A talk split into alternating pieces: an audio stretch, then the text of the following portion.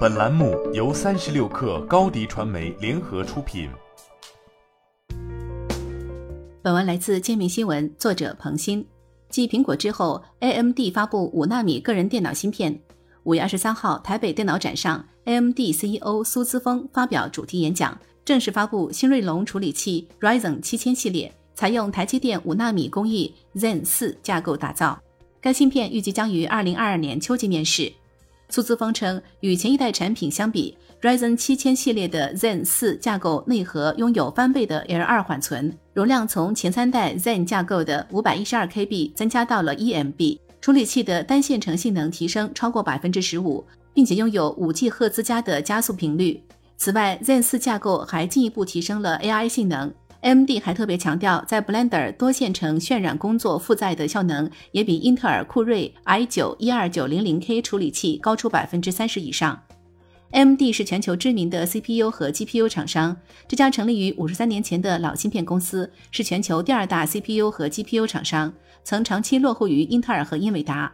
近年来，在现任 CEO 苏姿丰带领下，AMD 强势崛起。最近几年，AMD 在 CPU 市场份额不断提高。正在蚕食英特尔市场。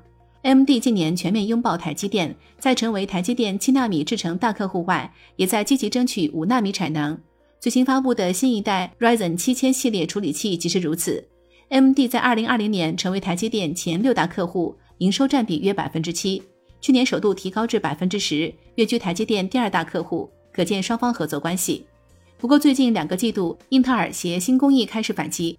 目前，英特尔台式机 CPU 市场的份额重新由2021年第三季度的百分之五十点四升至百分之五十七点四。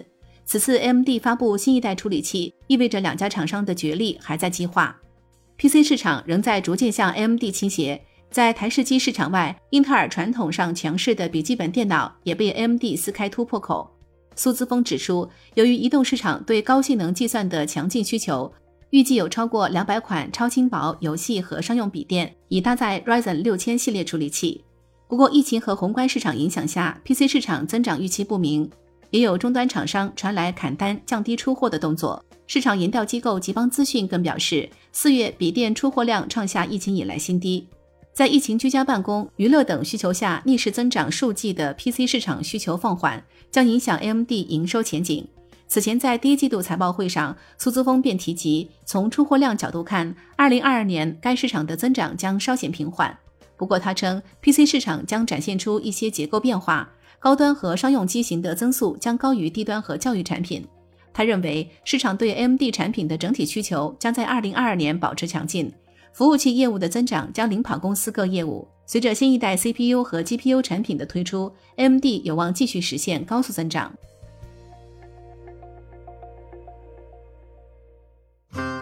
新媒体代运营就找高迪传媒，微信搜索高迪传媒，有效运营公众号、抖音、小红书，赋能品牌新增长。